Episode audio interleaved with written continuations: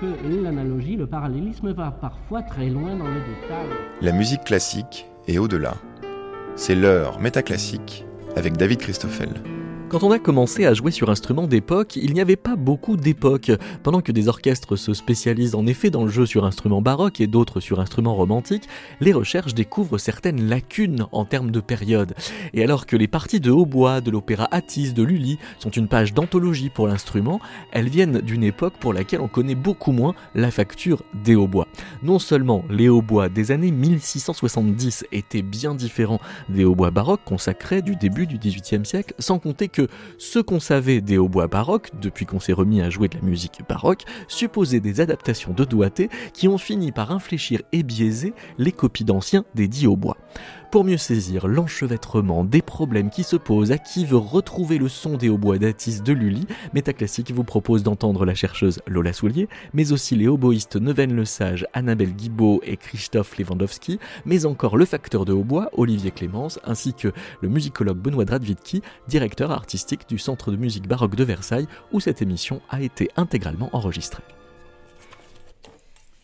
Donc alors on est de retour sur les roseaux de euh, pour faire une ange de taille de hautbois. C'est euh, Christophe qui nous indique sa méthode. Et t'as remarqué, euh, Christophe, est-ce que tu fais attention au fait que le roseau, quand tu le laisses longtemps dans l'eau, mais je sais pas si tu le laisses longtemps une fois gougé, si le roseau coule ou pas, en fonction du temps de, trempage? Pas qu'il se retrouve au fond de ton récipient d'eau ou qu'il ah flotte bon, si, ça, s'il est au fond, ça veut dire que ça, ça fait un peu longtemps. Ouais. Parce que là, par exemple, le roseau qu'on a gougé tout à l'heure, il, n'a pas du tout coulé. Ouais, non, il était, pas, un peu sec, oui. D'accord, je pense que c'est juste une histoire de temps de trempage.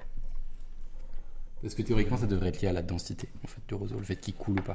Plus dense, il va couler. Mais euh, j'avais pas. Sur, euh, tous les roseaux que, que j'ai un peu laissé trop longtemps, euh, ils finissent par couler. Ils finissent par couler. Bah oui, ça, on est d'accord. Ils sont gorgés d'eau, donc ils finissent par couler. Mais ce qui est intéressant, c'est que pour un même temps de trempage, t'en as certains qui coulent et pas d'autres.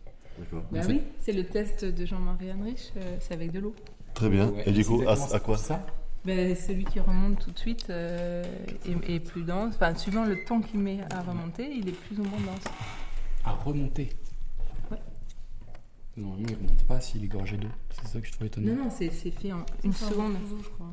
Enfin, on regarde. Oui, ça, c'est exactement la même chose. Non, c'est pas la même chose, mais il y a un rapport de ça. De, tu, le mets dans l'eau et tu vois comment il. Oui, la vitesse avec laquelle il remonte. C'est ça qui fait Jean-Marie. C'est ça. Et. Euh... C'est le pli à lumière. D'accord, ok. Et donc là, en épaisseur, euh, t'as atteint quoi sur les côtés en fait, Christophe? Euh, Là, c'était toujours. Hein, c'est toujours un peu trop, trop épais. Mhm. Mais tu vises quoi pour qu'on puisse euh, euh, prendre en note ce qu'on ce qu'on vise euh, bah, ici, je vais voir ce que ça donne. ce qui est apparu, c'est que dans les traités anciens de hautbois, Lola Soulier, clarinette et basson 18e et 19e, en fait, les, les, grands instrumentistes parlent de la récolte du roseau et de la qualité du roseau. Or, c'est quelque chose qui, dans notre monde moderne, quand on est instrumentiste, auquel on n'a pas réellement accès. C'est-à-dire qu'on ne va pas soi-même euh, chercher les roseaux que l'on va avoir dans la bouche après. Exactement, on ne va pas soi-même récolter les roseaux. Ça se faisait encore euh, dans les, dans les années 50 euh, de manière assez naturelle. Par exemple, le professeur de, au bois de Mauricebourg à Avignon emmenait ses élèves sur l'île de la Barthelasse récolter le roseau. Je ne sais pas si aujourd'hui au Conservatoire d'Avignon, ça se ferait d'aller avec son professeur récolter le roseau, mais c'est quelque chose qui est en fait fondamental, très important, très réjouissant. Alors par contre, qui est vraiment du domaine des botanistes, des ethnobotanistes, et en travaillant sur le roseau, euh, je me suis rapprochée des écrits des grands ethnobotanistes comme euh, Pierre Liotagui, euh, mais aussi le travail de Georges Métellier, Bernadette Lisée. Et c'est en fait une réflexion sur notre relation, la relation à la plante et aux savoirs qui lui sont liés. Et il y a eu une perte euh, de savoir et une perte de relation. Et c'est en allant en Arménie, où euh, d'une part la facture des anges de Doudouk, qui sont des anges doubles en arondodonax comme le hautbois, n'a jamais été mécanisée ni industrialisée, mais aussi où euh, beaucoup d'Arméniens ont gardé le lien à la plante, mais de manière, je dirais, vraiment évidente. On va cueillir euh, des plantes dans la montagne. Euh, il y a encore un savoir euh, qui est, comme dans nos sociétés, hein, en, voie de, quand même, de déclin. Mais c'est encore une évidence. Et donc, le maître d'anche avec lequel je travaille en particulier a un lien très fort au roseau et un bon sens aussi par rapport à Celui la nature. Celui avec qui vous avez travaillé en Arménie sur, les, sur les doudouks. Voilà. Euh, mais parce que je, m'interroge sur euh, la façon dont euh, votre travail vous a petit à petit amené à accueillir d'autres compétences que celles qui vous ont amené à vous poser ces questions, c'est-à-dire des, des, compétences de musicologie, à aller vers la physique et la psychoacoustique pour calculer comment un cône renvoie le son, jusqu'à lire de l'ethnobotanique. Comment vous lisez ces écrits d'ethnobotanique en tant que musicologue Je suis émerveillée parce qu'en fait, ils ont fait tout ce travail. Moi, j'y viens, voilà, vraiment par ce tout petit euh, bout du roseau. Bout du roseau. Euh, je me pose tout d'un coup des questions, en me disant mais qu'est-ce qui s'est passé? Mais pourquoi on a perdu euh, Ça remonte un petit peu aux années 1920. Mais pourquoi on n'ose plus cueillir la plante? Pourquoi on la comprend plus? Pourquoi c'est pas vivant?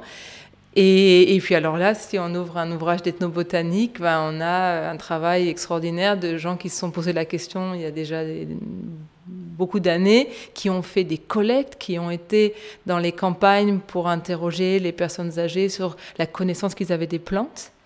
Euh... Mais c'est quoi comprendre un roseau? Ah, c'est magique. c'est rentrer dans un univers.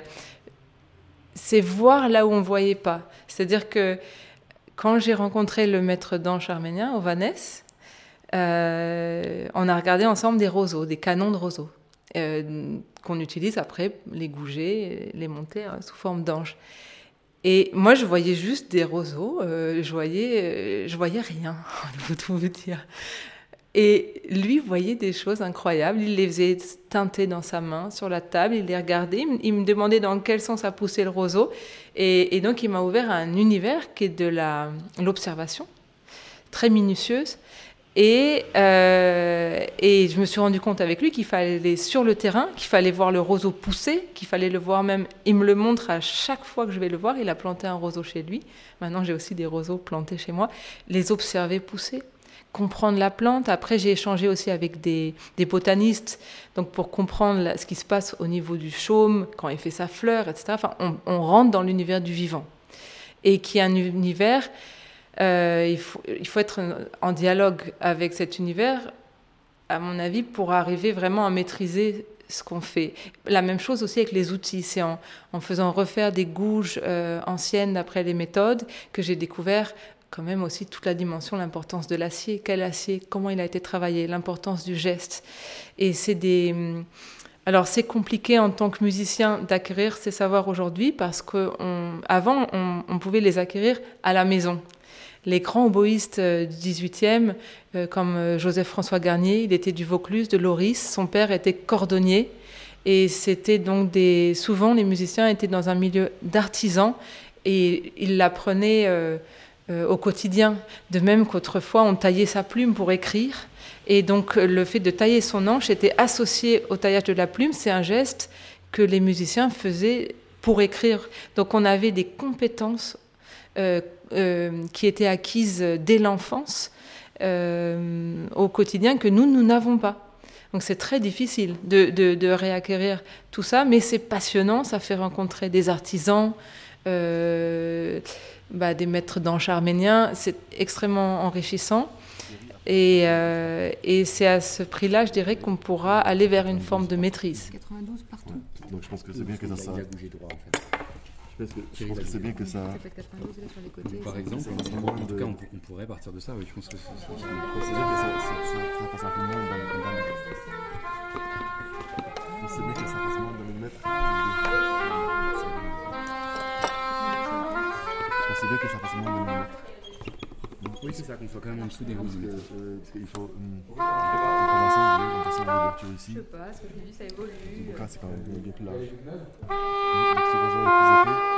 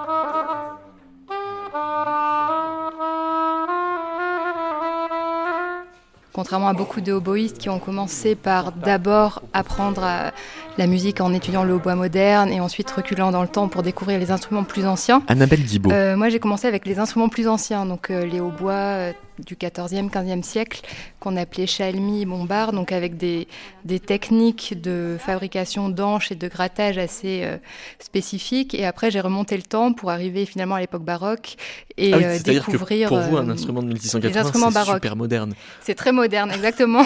et surtout, ma, la découverte que j'ai pu avoir de ces instruments s'est faite un peu finalement à la manière dont les instruments ont probablement évolué, enfin, forcément évolué à l'époque, c'est-à-dire que on est, on est passé par différentes étapes et on est arrivé au bois baroque. Et en tout cas, dans ma, dans ma vision des choses et dans ma, dans ma pratique, euh, c'est comme ça que les choses se sont faites. Et donc, c'est un projet évidemment qui me parle beaucoup parce que ces recherches, je les fais déjà euh, avec euh, d'autres collègues aussi qui sont très intéressés par ces pratiques. Je les fais déjà très personnellement. Et, c'est vrai que ce projet qui, qui, a, qui a un projet de grande ampleur permet, nous permet en tant que musiciens que ce soit un grand terrain de jeu et de pratique et d'expérience.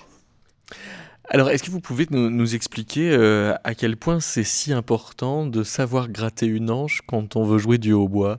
Parce que c'est pas forcément euh, intuitif. Alors, oui, alors si on ne sait pas gratter d'anche, on ne peut pas jouer de hautbois. bon, on peut en acheter. Ah oui, on peut en acheter, c'est vrai. Mais, mais c'est moins bien euh, alors, c'est la, particularité quand même de, nos instruments, c'est que notre rôle aussi en tant que musicien, en tant que oboïste, c'est déjà de se, procurer l'instrument, mais surtout de le faire fonctionner. Donc, on a vraiment un rôle de, chercheur et aussi un rôle de facteur pour faire en sorte que l'instrument euh, sonne et chante au plus près de, ce qu'on imagine. Hmm. Et euh, alors, c'est vrai que plus on recule euh, dans le temps et dans l'histoire de la musique, moins les instruments sont homogènes, moins les instruments sont uniformes, plus les instruments sont, sont uniques.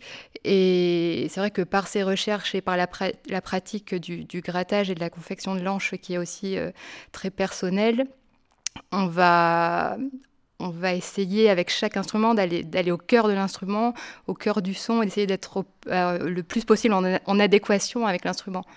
Et en fait, c'est assez intéressant parce qu'on, enfin, c'est assez intéressant, c'est même très intéressant, c'est que quand on pousse euh, la, recherche autour de, la fabrication du matériel et du grattage de l'anche assez loin et, en, accord avec l'instrument, on rentre dans, un, dans une sorte de dialogue avec l'instrument, l'instrument euh, résonne, l'instrument nous répond, et c'est aussi, je trouve, si on écoute bien l'instrument, c'est lui aussi qui va nous guider vers euh, quel type de, grattage on adopte, quel vers quelle fabrication on s'oriente. De quoi tu parles Si tu parles d'une très grosse épaisseur, bien sûr, c'est du gros œuvre, mais si tu pars d'un roseau de 70 et que tu veux arriver à un intérieur de 50, ça se fait très vite. Hein. Mais là, on part de 120, on part de 120 pour arriver à 75. Quoi. Tu parles de quoi? De ouais, de oui. Ah oui, d'accord. Oui, à 80, enfin, 80, on va dire. Ouais. D'où la théorie du, du trempage long pour arriver à, ouais, pour enlever tout ça. Ouais. Parce que c'est un très bon outil qui, qui, fait un très beau coco. Bah, oui, tu n'as pas du tout besoin d'avoir un roseau. Parce que forcément, on va appuyer un petit peu. Pour la forme, tu veux dire euh, Non, juste pour protéger de. Si jamais on appuie, euh, on serre avec les, mm. les doigts.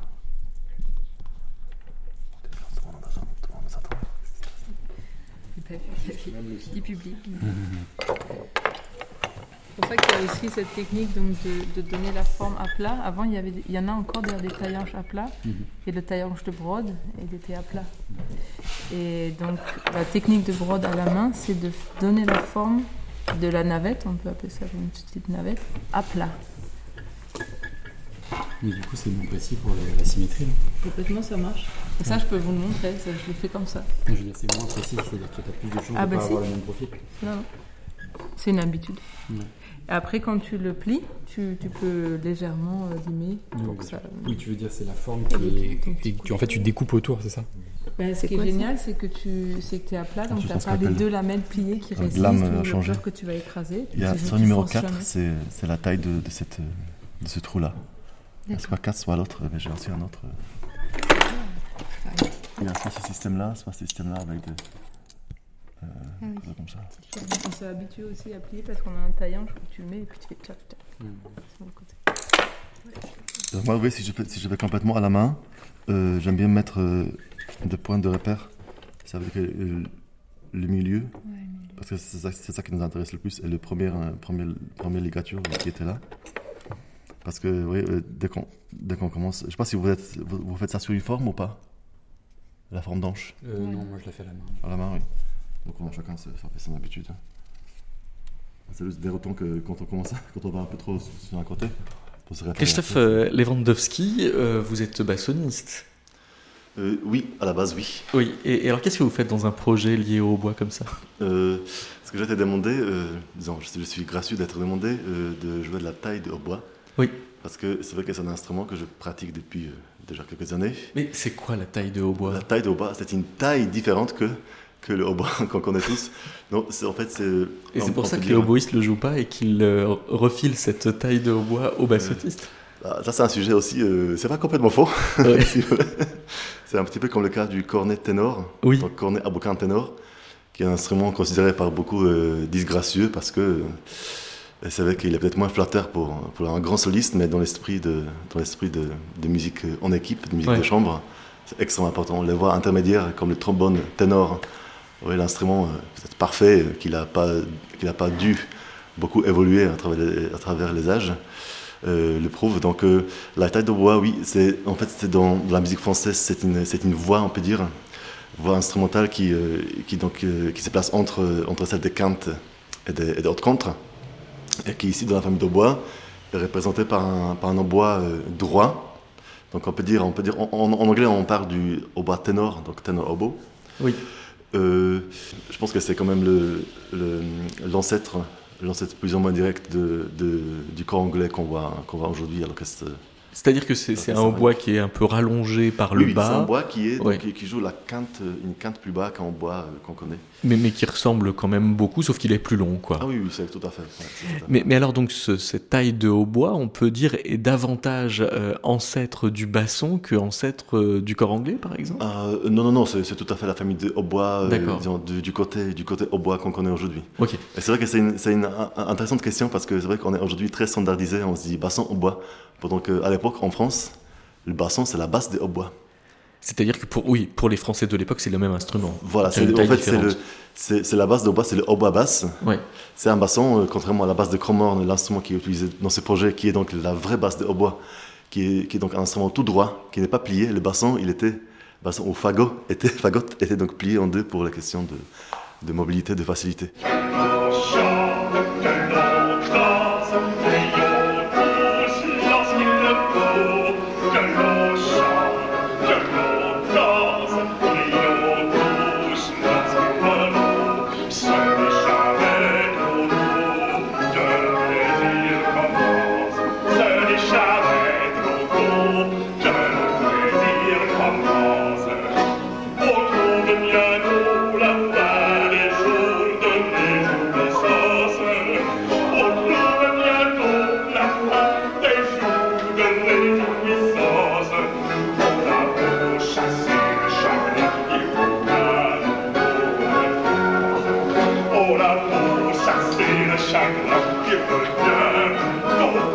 Neuven le Sage, qu'est-ce que ça vous fait quand vous écoutez les hautbois de la version d'Atis de 1987 Ah, euh, eh ben, je trouve que euh, tous les gens qui ont joué dans le pupitre à cette époque-là, euh, je leur tire mon chapeau parce que eux devaient défricher déjà un énorme chantier qui était celui de réapprivoiser un instrument qui avait été absent de, des pratiques pendant des, des centaines d'années en fait. hein. Oui.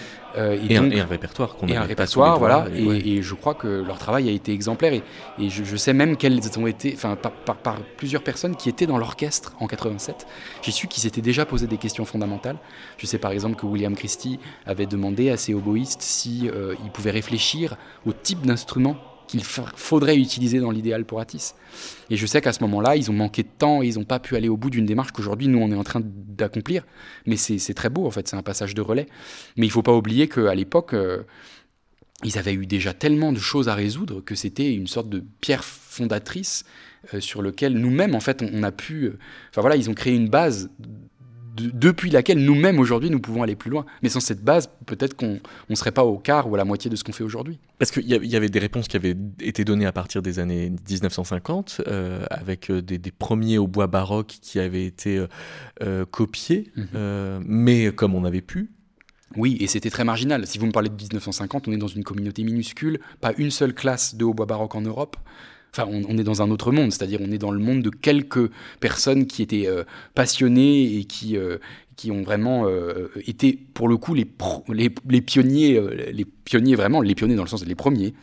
Et, ensuite, si on parle des années 80, on a déjà dans les années 80 une classe de hautbois baroque à La Haye, euh, et, dans d'autres villes européennes, euh, la, possibilité d'apprendre le hautbois, mais c'était très neuf à l'époque, hein, l'année des années 80, c'est vraiment le tout début de l'histoire de euh, la, possibilité d'apprendre le hautbois dans les grandes écoles, de, dans les grands conservatoires. Et, et donc il faut savoir qu'à l'époque, la plupart des gens peuvent être aussi dans un sens considérés comme des pionniers. Euh, il faudrait reprendre la liste exacte des gens qui ont joué dans, dans ATI 187, mais je crois que c'est tous des gens qui euh, ont un parcours exemplaire de par, euh, de par tout ce qu'ils ont dû défricher pour arriver à ce résultat qui était déjà très satisfaisant. Benoît Dradvitki. Alors aujourd'hui, on a tendance à dire que le renouveau baroque en France, c'est Atis 1987. C'est-à-dire c'est vraiment une date dans l'histoire du renouveau. Alors, c'est une date, et c'est ce qu'on dit aujourd'hui, c'est quand même très injuste. Parce qu'en fait, le renouveau baroque a commencé avant et dès le tout début des années 80, on a eu euh, Herweg qui a fait Armide, je crois en 83 déjà. On a eu Gardiner qui a fait Scylla et Glaucus, les Boréades en 83, 85 aussi, notamment à l'Opéra de Lyon. Il y avait une grosse activité autour du baroque. Donc en fait, Atis, je pense que c'est, moi je dirais que c'est le couronnement de la toute première vague du renouveau baroque en France. Et en fait, c'est fondateur parce que là, il y a eu un pivot. Il y a eu une prise de conscience que euh, c'était pas seulement s'intéresser au répertoire, pas seulement choisir certains types de chanteurs, pas seulement essayer de virer le vibrato ou le legato, mais qu'il y avait aussi d'autres démarches et d'autres questions à se poser. Et je pense qu'Atis, c'est ce moment-là, c'est cette bascule-là. C'est aussi une bascule musicologique au sens où euh, on a toutes les questions qui euh, arrivent et aussi les questions d'organologie.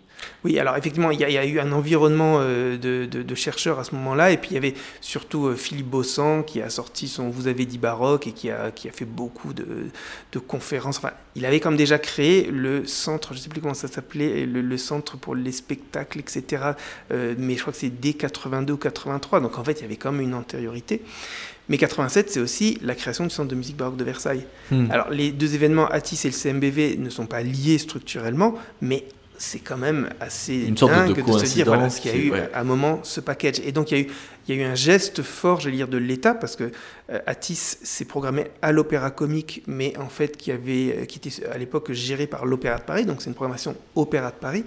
Donc pour la France de l'époque, je trouve que c'est un geste fort que l'Opéra de Paris programme du Lully et crée un centre de musique baroque à Versailles, avec donc des aspects d'édition, de recherche, de programmation. Euh, ça devait être des années fantastiques. Hein. Moi, j'étais trop jeune, mais ça devait être fantastique. Alors, quels étaient les, les hautbois qu'on entendait dans cette version de 87 je n'en ai aucune idée. On a le résultat sonore, mais euh, les gens qui y ont participé ne sont plus tous là ou plus, plus tous en état de témoigner ou ne se souviennent pas exactement de comment les choses ont été montées. Donc aujourd'hui, on ne sait pas quel a été vraiment le processus euh, musicologique et musical. Ce que je peux vous dire, c'est que et il faut le comprendre, et je dis pas ça, c'est pas du tout une attaque, mais encore aujourd'hui, les baroqueux ont à charge de valoriser un répertoire qui va de 1600 à 1800, italien, allemand, français. Euh, Avec des mutations esthétiques énormes. Et donc, on ne peut pas demander à tous les violonistes d'avoir 10 violons dans 10 diapasons avec 10 réglages et 10 types de cordes différents et 10 archers différents, et à tous les oboïstes d'avoir le bon bois de Purcell, le bon bois de Haydn, le bon bois de. Donc, malheureusement, aujourd'hui encore, on est obligé de standardiser les choses. Et j'ai un collègue qui, qui, disait dans une conférence récente, en fait, on a banni le 442 absolu pour y mettre à la place un 415 absolu qui, en fait, est tout aussi déplacé. et donc, finalement, la première révolution baroque, elle a chassé des habitudes, des codes, des conceptions, mais elle a obligatoirement mis à la place d'autres standards qui sont euh, bah, qui sont pas les bons pour, pour certaines choses. Donc, a-t-on les bons violons, les bons bois, les bonnes flûtes pour tous les répertoires? La réponse est clairement non. Oui, de même, quand on dit sur instrument d'époque, sur instrument moderne, on a l'impression qu'il n'y a eu que l'époque et le moderne. Alors, il se trouve qu'il y a eu plusieurs époques. entre 1600 et 1800, il y a eu combien de types de hautbois? Bah, entre 1600 et 1800, bah, si on remonte à 1600, là ça, va chercher fait vraiment plus loin que ce que je sais. Mais en fait, on a dû avoir au moins cinq générations d'instruments très différents. Euh, après, dans le détail, on en a eu plus, parce qu'en fait, je pense que comme tous les autres euh, artisanats liés à l'art en plus, je pense que chaque décennie a apporté ses nouveautés. Mais c'est justement sur ce genre de sujet que le Centre de musique baroque de Versailles veut se positionner, parce que, ayant bien conscience que les musiciens ne peuvent pas posséder tous les instruments idoines pour tous les répertoires, nous, dans notre mission sur la musique baroque française, on veut justement créer un parc instrumental pour avoir à disposition des musiciens et des productions les instruments que eux n'achèteront jamais parce qu'ils sont trop spécialisés. Donc l'idée c'est qu'ici on fasse justement des instruments qui sont ensuite qu'on peut louer, qu'on peut selon le, cadre, euh, on fait des partenariats aussi pour les valoriser. C'est vraiment de compléter le parc standard que tous les musiciens auront. Alors juste sur notre partie française, hein, il faudrait que des Italiens, des Allemands et des Anglais fassent la même chose sur leur répertoire euh, pour ben, éventuellement qu'on puisse dans quelques années se dire on a pour tous les 20 ans à peu près le bon modèle de hautbois, le bon modèle de flûte ou le, bon modèle de basson. Donc quand on dit euh, hautbois baroque, c'est euh, une appellation qui est euh, vouée à être floue à vie et qu'il faut compléter? Bah, de toute façon, en France, déjà, plein de mes collègues chercheurs vous diront que le baroque n'existait pas et qu'on parle de l'âge classique pour le baroque. donc, de toute façon, un hautbois baroque, c'est compliqué à définir parce que en travaillant sur Atis, on s'est rendu compte que d'un point de vue organologique, mais aussi d'un point de vue de conception musicale, Lully est encore sur des systèmes post-Renaissance. C'est-à-dire que dans tous ses premiers opéras jusqu'en 1680, il utilise encore les vents la majorité du temps en consort, c'est-à-dire en famille complète avec des dessus, des basses et des parties intermédiaires. Et ça, c'est un geste qui vient de la Renaissance en fait. C'est le consort de viol, le consort de flûte, le consort de hautbois. Et à partir de 1680-1681, pourquoi On ne sait pas encore. Mais on bascule vers en fait le trio à l'italienne de dessus et basse. Et donc le consort de hautbois avec des parties intermédiaires va définitivement céder la place au trio de hautbois et basson. Et d'ailleurs le basson va s'imposer et se substituer à la basse de Cromorne. Et donc Lully lui-même, il a une première partie où finalement il récupère des ingrédients et des existants et des, des modèles d'ensemble instrumentaux très anciens, hein, qui remontent pour le coup même au XVIe siècle et il va faire basculer les choses vers un autre système qui ensuite va se standardiser et va devenir une sorte de modèle baroque. Et lui n'a pas conscience de faire le futur modèle baroque. Hein, Donc euh, pour Atis, on est en 1676, ça veut dire qu'on est avant euh, euh, ce retournement, on est encore dans les pratiques post-renaissance de, Lully, et vous parlez alors d'un hautbois protomorphique. C'est quoi ce mot? C'est le terme consacré. Bah, en fait, ça veut dire que c'est le hautbois avant sa forme avant Sa forme définitive. Et d'ailleurs, forme définitive. Non, il n'y a pas de forme définitive puisqu'elle va changer encore en et, et ne pas cesser d'évoluer. Voilà, donc en fait, on est sur, disons, le premier hautbois qui a les caractéristiques générales de ce qu'on appellera le hautbois baroque. Ça tient notamment à la forme de l'instrument, à sa perce, à sa dimension, au fait qu'il soit démontable en plusieurs parties, euh, et puis ensuite au système de trous et, de clés qui va lui-même d'ailleurs se perfectionner. C'est quoi la différence euh, d'un hautbois euh, euh, façon Rameau 1720 par rapport à, un hautbois tel que vous allez donc le, jouer de 1680 façon Lully?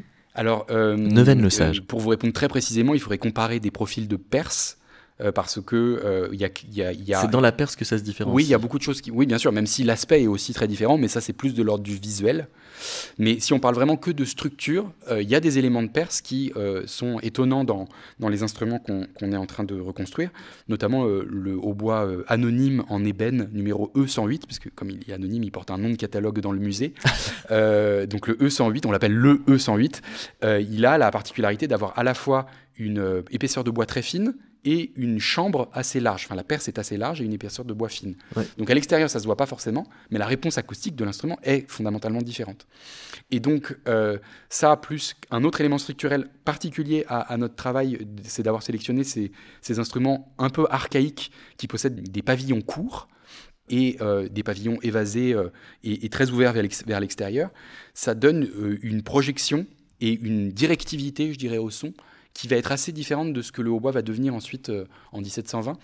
Et il est vrai qu'on a continué à la fin du XVIIe et au tout début du XVIIIe à, à chercher des moyens d'adoucir encore plus le son du hautbois parce que le hautbois s'est vraiment invité dans euh, des, ensembles instrumentaux qui devaient jouer en petite formation dans la chambre du roi. Euh, voilà. Et notamment, ce qui est intéressant d'observer, c'est qu'après ces instruments de la décennie 1680 qu'on a reconstruits, eh ben, on, voit une pile une décennie après, en 1690, euh, les deux dessus de chromorne ou hautbois, enfin c'est la même chose, ils portent le, même nom, euh, deux dessus de hautbois qui, qui sont, euh, il y a deux charges en fait qui sont créées dans les petits violons, c'est-à-dire l'ensemble personnel de Lully qui se déplace dans le, dans le château et qui est vraiment l'ensemble couteau suisse à tout faire, qui fait à la fois les balles, les, les, les, les, couchers, les levées du roi et qui va faire toutes sortes de divertissements. Euh, et ben, on, voit qu'il y a vraiment une charge de hautbois qui est créée dans, cette, dans ce petit ensemble, ce qui veut vraiment dire que le hautbois est intégré dans quelque chose de, beaucoup plus chambriste à cette époque-là.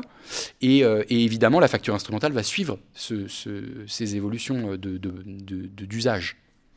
Ah oui, ce qui laisserait euh, penser que finalement euh, Louis XIV en tant que souverain a, davantage modifié la morphologie du, hautbois entre le début et la fin de son règne par euh, l'usage qu'il en commande que les compositeurs de cour eux-mêmes ah, c'est une question qui est difficile à trancher. Euh, et puis encore une fois, euh, est-ce que c'est parce que les facteurs avaient, eux, fait une recherche sur un ah du hautbois que le hautbois a eu l'autorisation de venir s'inviter dans des endroits où avant il n'était pas forcément euh, bienvenu?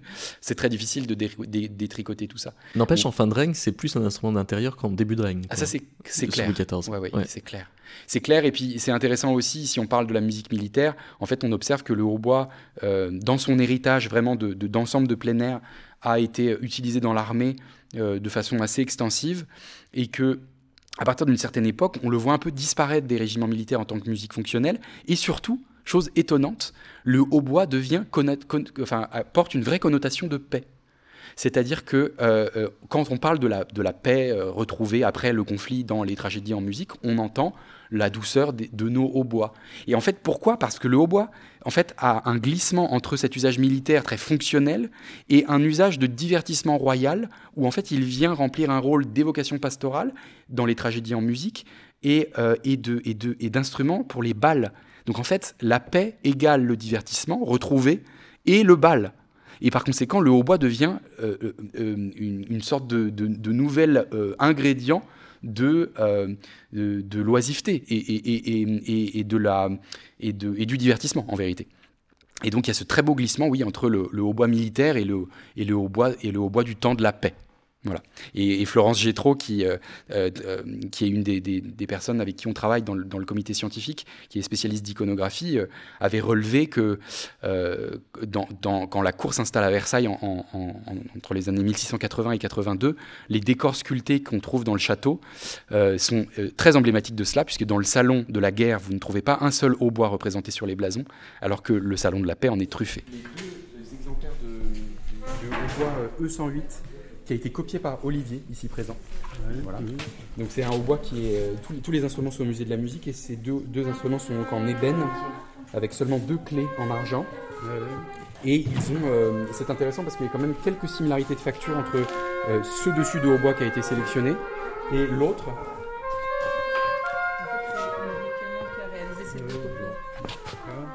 Et c'est cet autre hautbois qui est en buis au musée avec des décorations d'ivoire qui sont limitées avec. Euh, euh, je crois que tu as, utilisé quoi? C'est de l'os ou c'est une matière C'est substitut à l'ivoire qui est synthétique. C'est ça. Et donc aussi. Un polyester, en fait. Exactement. Et, et, Alberto en Italie a fait aussi un travail avec, avec une, autre matière. Qui, bien aussi. Qui voilà, qui, qui, voilà, est dans l'imitation. Et, et, donc ces, deux instruments ont la, particularité d'avoir des, des, pavillons assez courts. Qui, qui, en fait appartiennent plutôt à cette première génération du hautbois baroque. Et c'est des instruments qui ont été très peu copiés et qui en plus ont cette particularité de, de, ne pas avoir de lèvres internes dans le pavillon comme ont les instruments euh, plus, plus tardifs. C'est-à-dire qu'en fait, il y a un léger repli dans le pavillon qui a un rôle acoustique. Euh, voilà. Donc on, est encore sur cette idée d'un hautbois euh, très ouvert. Voilà. Et c'est ce qui, euh, je pense, participe à, l'acoustique générale de l'instrument. Mais ça, tu en parles finalement bien mieux que moi, je pense. Euh, Olivier, toi, en tant que facteur. Pas forcément. Euh, non, mais je, veux dire, ça a un rôle quand même sur la finition du son. Olivier Clémence, quand on est facteur d'instrument, on est pris entre plusieurs feux. Il y a les sources historiques, il y a ce qu'ont envie de faire les musiciens, il y a le goût qu'on peut avoir pour telle ou telle couleur. Vous êtes en arbitrage permanent entre les différents ou vous avez euh, le parti pris euh, de la source? Non, non, c'est une très très très bonne euh, entrée en matière, on va dire. Effectivement, c'est peut-être un des côtés le, plus intéressant, c'est que on est là à la fois pour, pour réussir un, processus de fabrication qui repose sur des, des principes communs au travail de, des principaux, principales matières, c'est-à-dire euh, le bois, donc le buis et l'ébène, on va dire, principalement. Certains substituent à l'ivoire, etc. Et puis, une fois qu'on maîtrise euh, le côté pratique, le côté euh, donc artisan de, fabrication, on, est tout de suite après, on est directement dans l'univers de, de communication, de, de choix, on peut dire principalement des partis pris. Oui. Et il faut, il faut donc euh, harmoniser les partis pris.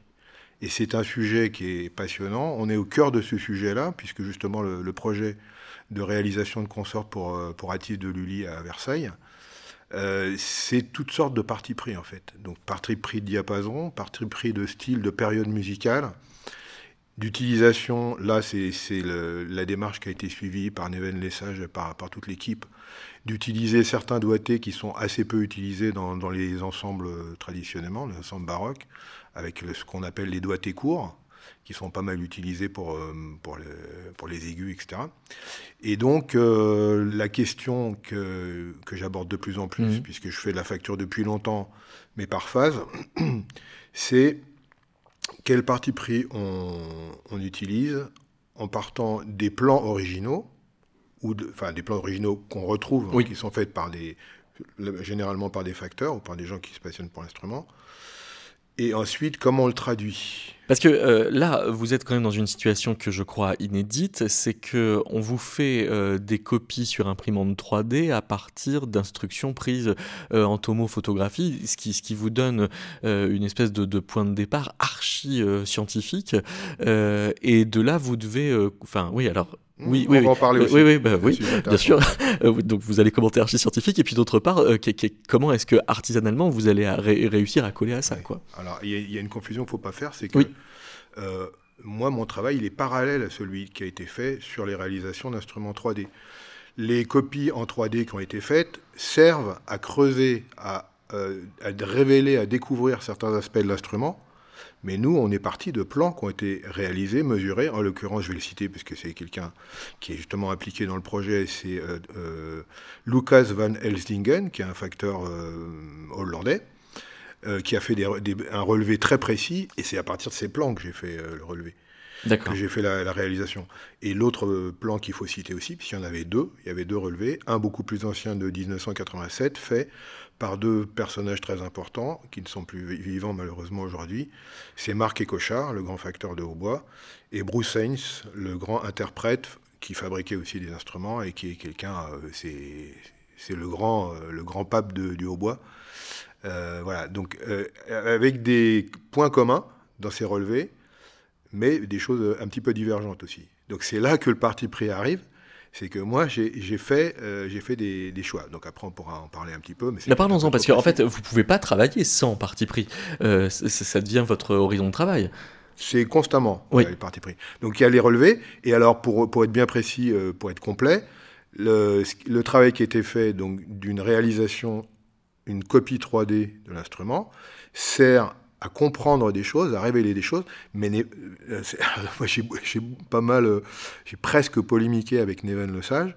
Euh, attention, il y a un côté scientifique, mais quand on fait une copie 3D, on n'obtient pas un, instrument parfait qui correspond au relevé qu'on a fait. Le relevé tomographique, donc à partir de rayons X, qui ont été faits d'ailleurs au musée d'histoire naturelle, c'est très précis voilà. Mais la réalisation, donc moi j'ai une, une, phrase concernant euh, tout ce qu'on fait à partir d'un matériau, quel qu'il soit, c'est que la, matière s'exprime. comment considérer euh, ce qu'est l'objet, la copie 3D C'est du plastique, c'est un plastique, c'est un choix de plastique, il y en a plusieurs hein, quand on fait des copies. Je ne suis pas spécialiste dans ce domaine-là non plus. Et quand l'imprimante 3D réalise la version avec le, matériau qui est le nylon, le plastique, etc., ça ne, ça ne fait pas un instrument parfaitement aux cotes.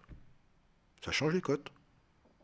Voilà. Parce que c'est pas le même matériau mais parce que la, parce que la matière s'exprime et que, et que quand, quand, on chauffe un matériau, il ne reste pas sagement dans la cote qu'on lui a demandé, il bouge un peu, euh, hmm. voilà. Euh, donc un instrument qui est plus ou moins proche, mais comme en acoustique, euh, une toute petite variation peut avoir des incidences sur plein de notes. Il suffit qu'une cote change dans le haut de, de, la perce, par exemple, du corps du haut, et toutes sortes d'autres notes sont impactées, comme on dit.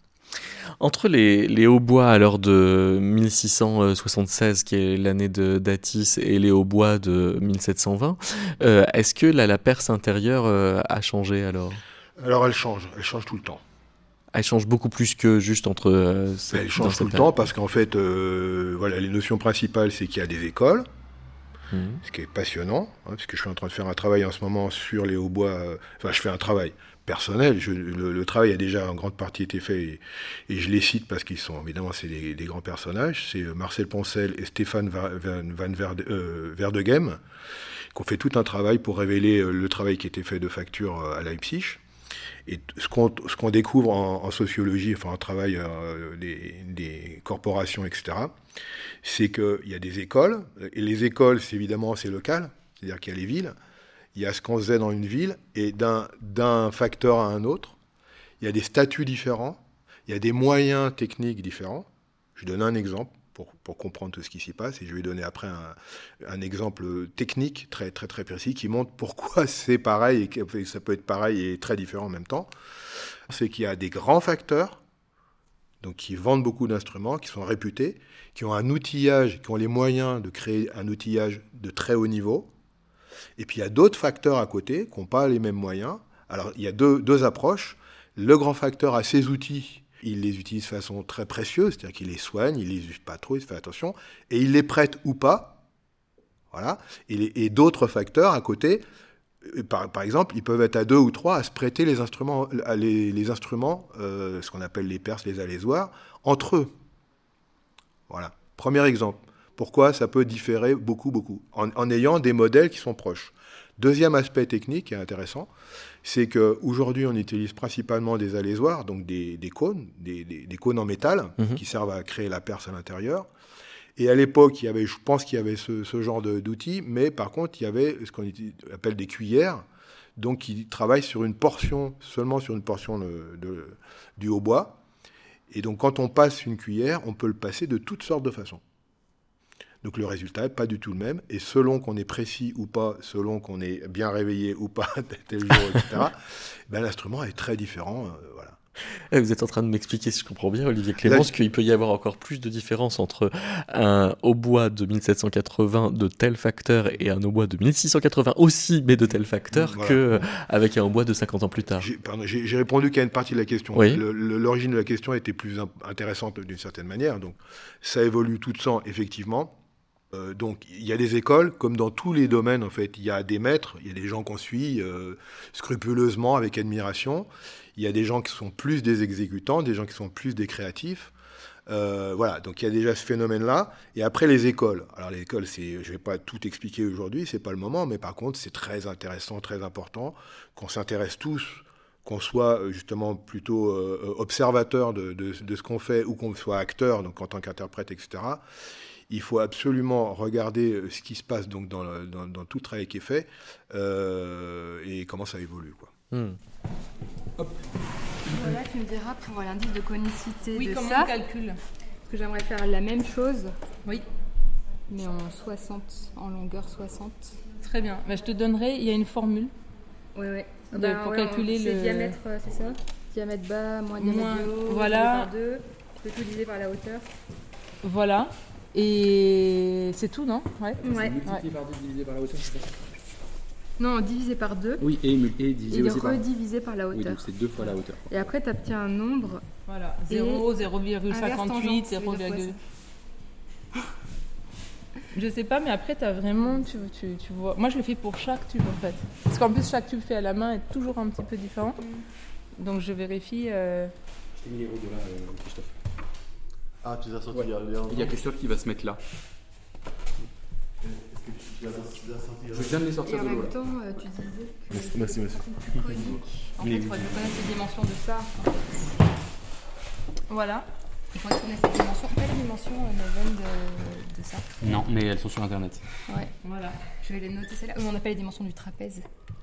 C'est pas grave. Trouver, je pense, parce qu'il n'y a pas de double Ouais. conicité. donc Tu fais tes mesures par rapport au diamètre, c'est donc tu peux aussi. Je euh, sais que le diamètre, ça suffit. Bah oui, Le problème, c'est que le diamètre du haut, il est ovalisé, donc c'est pas si évident. Ouais, mais tu mesures euh, le, plus, le plus petit, 1, tu fais la moyenne. La moyenne, Euh, pas de problème. Oui, bah oui, avec, juste avec le diamètre, ça suffit. ouais. Donc, euh, Et donc, tu- Quand. Si tu veux garder ce même diamètre de sortie, en disant qu'il est assez gros, que tu veux pas plus gros, tu vas jouer et que tu aimes le diamètre d'entrée. Et celui-là, on peut pas beaucoup changer quand même. Il n'y a pas énormément de marge de manœuvre pour le diamètre d'entrée. Et ben, il faut juste raccourcir un peu. Et après, tu vois avec quel. Je pourrais te dire, moi, quelle est mon, ma, la conicité qui marche bien pour les doigtés courts. Mhm. Et tu peux voir avec ce matériel qu'est-ce qui peut fonctionner. C'est dommage, là, j'ai pas mon manche et j'ai pas mes carnets. Et tu penses qu'un matériel, euh, une palette plus courte, ça. En fait, moi j'aime bien jouer sur du matos plus petit, sur des palettes plus petites. Ah bah oui. Mais du coup, qu'est-ce que je dois faire pour le tube? Ça change rien. À mon avis, euh, Plus large et dans plus un premier temps d'expérimentation, tu n'es pas obligé de te poser la question des palettes. Tu fais ce qui est confortable pour toi. Et si tu fais un grattage plus court Mhm. euh, euh, et en essayant d'avoir vraiment une régularité pour avoir pas trop de boss, déjà ça va changer encore par rapport à tes palettes. Ouais, mais si je fais plus court. euh, Enfin, tu vois, là par exemple, je fais vraiment plus petit. Tu verras. Pas en grattage. Il n'y a hein. pas de. Et ça marche. Ça marche pas en fait. Ouais, ça, ouais, l'autre. Et du coup, sur ces parties-là, sur les. Ça veut dire que dans, dans, dans votre temps de, de travail de, de l'instrument, euh, cette partie de, de recherche de comment bien euh, euh, confectionner un, ces bocaux, c'est euh, quelle proportion? Alors, Annabelle euh, Guibaud. elle est assez grande. Alors, le hautbois est quand même un instrument, euh, c'est pas du clavecin ou de la viole de gambe, c'est un instrument à vent quand même assez fatigant. Donc, c'est vrai que c'est pas un instrument qu'on pourrait jouer euh, euh, 15 heures de suite euh, Mm. dans la journée. Donc, finalement, euh, euh, la vie est assez bien faite, c'est-à-dire qu'on travaille le hautbois et puis après on fait une petite pause, on fait nos anches, on fait nos bocaux. Alors, c'est sûr que, oui, c'est ce que je disais tout à l'heure, quand on est.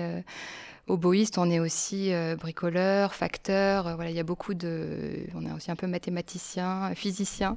Voilà, il faut euh, pouvoir manier un peu tout ça pour régler son instrument. Et ça, c'est vraiment. on a un rôle essentiel à jouer là-dedans. Et plus les instruments sont anciens, plus les instruments sont uniques, plus euh, chaque cas est particulier et plus il faut adapter le matériel.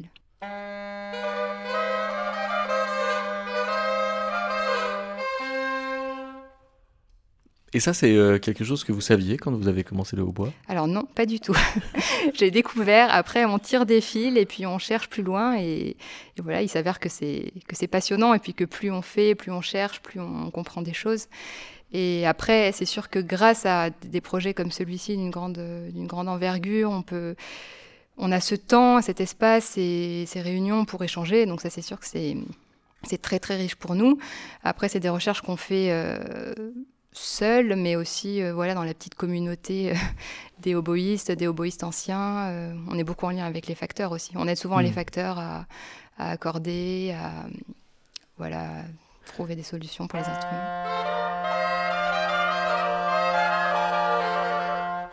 Parce que là, de, ce que je comprends, donc il y a une sorte de révolution épistémologique qui est en train de se produire autour de, de cette production d'Atis, c'est que vous préférez changer l'instrument que de changer les doigtés historiques. Là où, depuis euh, quelques générations euh, de musiciens baroques, on s'était habitué à plutôt changer les doigtés que complètement perfectionner les copies d'instruments. Alors, euh, c'est vrai que, en fait, le hautbois et les, les instruments avant en général, mais c'est vrai que le hautbois est un instrument qui a été redécouvert depuis peu de temps finalement, contrairement euh, au clavecin, à la viole de gambe, qui sont d'ailleurs en- enseignés dans les conservatoires. Le, les hautbois anciens, c'est encore euh, une discipline assez rare, et c'est aussi notre mission à nous de, de transmettre ça. donc c'est vrai qu'il y a eu, voilà, il y a, il y a des, vraiment des pionniers qui ont redécouvert l'instrument, qui ont fait beaucoup d'essais, qui ont fait des propositions à partir souvent justement de leur bagage plus moderne et, et le son du hautbois et la manière de jouer le hautbois a été un peu euh, voilà présenté comme ça, accepté de, du grand public et est devenu un peu la manière de jouer conventionnelle. Mmh. Et c'est vrai que plus on tire des fils, plus on creuse les pistes, plus on se rend compte que qu'il y avait sûrement plein de manières de jouer, que, que, que la manière de jouer qu'on connaît aujourd'hui n'est pas forcément euh, la vérité euh, de ce qui se faisait avant. Voilà, donc c'est pour nous un terrain toujours euh, d'expérimentation.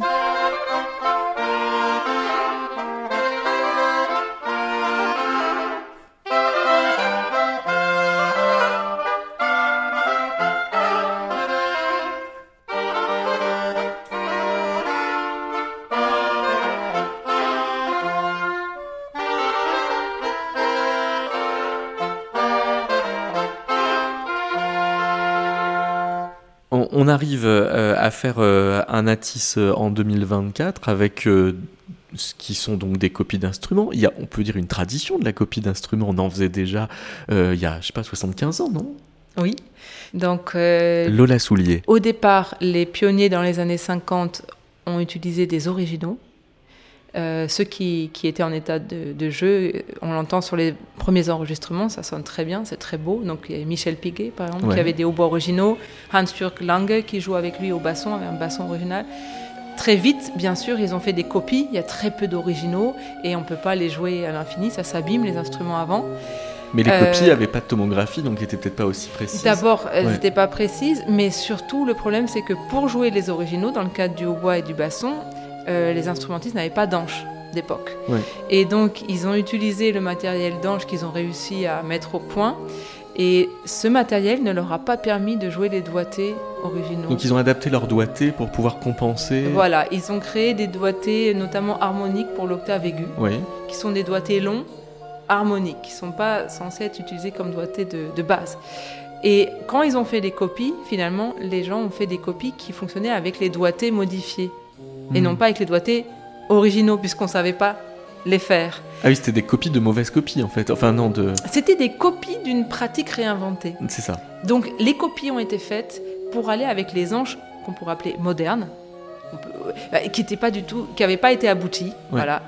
Les, les, pionniers n'avaient pas eu le temps d'aboutir la recherche sur les anges ou même de la faire tout simplement. Donc ils avaient joué leurs originaux en modifiant les doigtés. Euh, et au moment où il fallait faire des copies, ben, c'est ça qu'on a fait, c'est des copies modifiées de, la perse, des trous, de jeux, etc., euh, pour aller avec les anges euh, qu'on connaissait, qui n'étaient pas historiques, et, et ces doigtés réinventés. Et ça, c'est, ben, on en est resté là jusqu'à aujourd'hui. Ah oui, ça s'est complètement instauré. Ça s'est complètement instauré. Donc c'est ensuite ce qui s'est passé, c'est que les pionniers, eux, ont continué à chercher Bruce Haynes a travaillé jusqu'à ce qu'il arrive à faire des anges qui lui permettent de jouer les doigts historiques. Mais c'était trop tard. C'est-à-dire que la pratique s'était déjà euh, établie sur les doigtés modifiés avec les anges modernes.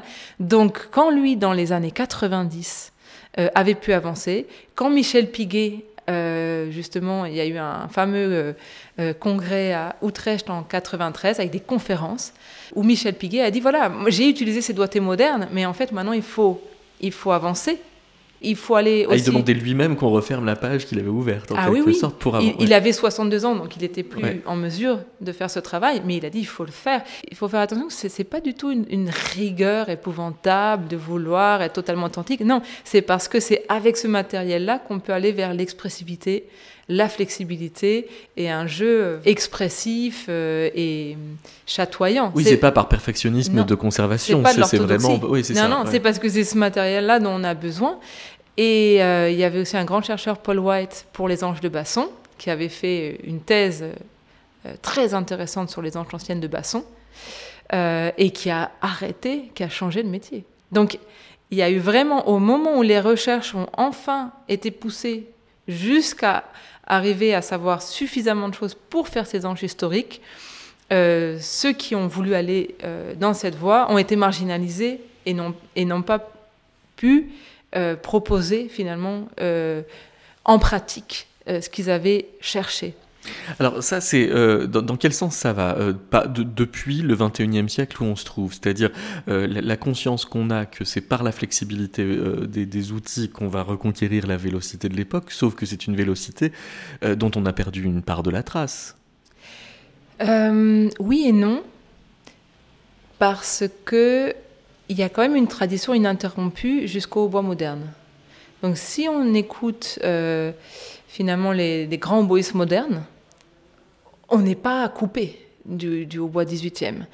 Et on a aussi des enregistrements anciens de hautbois, très beaux, de l'école de Georges Gillet, début 20e, euh, ou même de l'époque de Francis Poulenc. On a un enregistrement avec euh, Roland Lamorlette, euh, qui enregistre le trio de Poulenc pour hautbois, basson et piano avec Poulenc au piano. Et là, vous entendez un jeu de hautbois très expressif, très fin, extrêmement articulé, très flexible. Donc on peut vraiment avoir une idée, euh, je dirais, en remontant à reculons un petit peu. Euh, le fait de jouer des anges très résistantes sur le hautbois, c'est un phénomène récent. Et ça fonctionne sur le hautbois moderne parce que le hautbois moderne a un clétage qui fait que chaque note euh, est facilité par l'ouverture d'une clé. C'est pas le cas des hautbois euh, sous l'Ancien Régime à deux clés. Donc, utiliser une ange très résistante, ce qu'on peut faire sur un bois moderne, mais malgré tout c'est un changement esthétique, euh, n'est pas possible sur les hautbois anciens. Et malheureusement, on n'a pas réussi à dépasser ce problème pour des questions d'esthétique sonore, d'habitude de jeu. et donc, pour le moment, le jeu des hautbois baroques se fait avec des doigtés modifiés et des instruments modifiés. Donc un des grands enjeux du projet DATI, c'est d'arriver à, inverser euh, les choses, de dire on, ne modifie pas l'instrument, on joue les doigtés d'origine et il va falloir modifier nos habitudes au niveau de l'ange. Donc moi je l'ai fait à titre personnel et c'est ce qui m'a amené à devenir musicologue parce que je faisais tellement de recherches. Je suis toujours oboïste mais quand je joue du hautbois, c'est pour appliquer mes recherches, donc c'est dans un cadre, j'organise le concert. vous passez en mode démo, en quelque sorte. Euh, mais alors, vous, étudiant euh, les, anges, qu'est-ce que vous en avez à faire de la différence entre le hautbois protomorphique et le hautbois baroque? Alors c'est très intéressant, le hautbois protomorphique, c'est un mot un peu bizarre. C'est très scientifique, ça veut dire quoi? Ah, c'est parce que Bruce Haynes, qui était le grand, un des très grands pionniers du bois baroque et qui a étudié cette période, a été inspiré par la, je crois, la biologie. C'est quelqu'un qui s'intéressait, par exemple, je crois qu'il avait redécouvert une, une, découvert une espèce de fourmi qu'on ne connaissait pas encore. Enfin, donc il a, je crois que ça vient des mondes des sciences naturelles. Mm-hmm. Et euh, donc, c'est pour dire les choses plus simplement, c'est un hautbois de transition. Donc au, XVIIe, euh, la première moitié du XVIIe, les hautbois sont des instruments qui sonnent haut, donc fort. À haute voix, c'est pour dire fort. Donc, c'est un instrument en bois qui sonne fort. De type, aujourd'hui, on retrouve ces instruments d'extérieur euh, dans la zourna, euh, le jeu de zourna. mais c'est des instruments qui sonnaient très très fort. On ne pouvait absolument pas les jouer en intérieur. Et le hautbois protomorphique, c'est juste pour dire, c'est une forme transitoire du hautbois pour se transformer en ce qu'on appelle aujourd'hui le hautbois baroque, qu'on n'appelait pas hautbois baroque à l'époque, mais en, un hautbois qu'on peut jouer aussi bien en extérieur qu'en intérieur. Euh, le, hautbois euh, baroque a charmé, euh, a été un instrument qui a, qui a connu un engouement incroyable quand il a été créé. Et donc, dans ces années-là, hein, et ça s'est échelonné sur plusieurs années, parce que justement, il était euh, à la fois un instrument, un petit peu comme aujourd'hui la clarinette, on pourrait dire. On n'est pas étonné qu'un grand clarinettiste joue du Mozart, du jazz et du klezmer. Donc c'est un instrument qui, qui connaît un grand engouement, la, clarinette. Et le hautbois, c'était un petit peu comme ça, euh, fin 17e et au 18e, un instrument qu'on peut jouer à cheval avec des tambours euh, pour, le, pour un, le défilé du roi mais euh, qu'on peut jouer à l'opéra, mais qu'on peut jouer à la, chambre, en musique de chambre, dans une église pour jouer une cantate de bar. Donc euh, un instrument très flexible. Et le, il a acquis sa forme vraiment définitive de hautbois baroque plutôt autour des années 1700.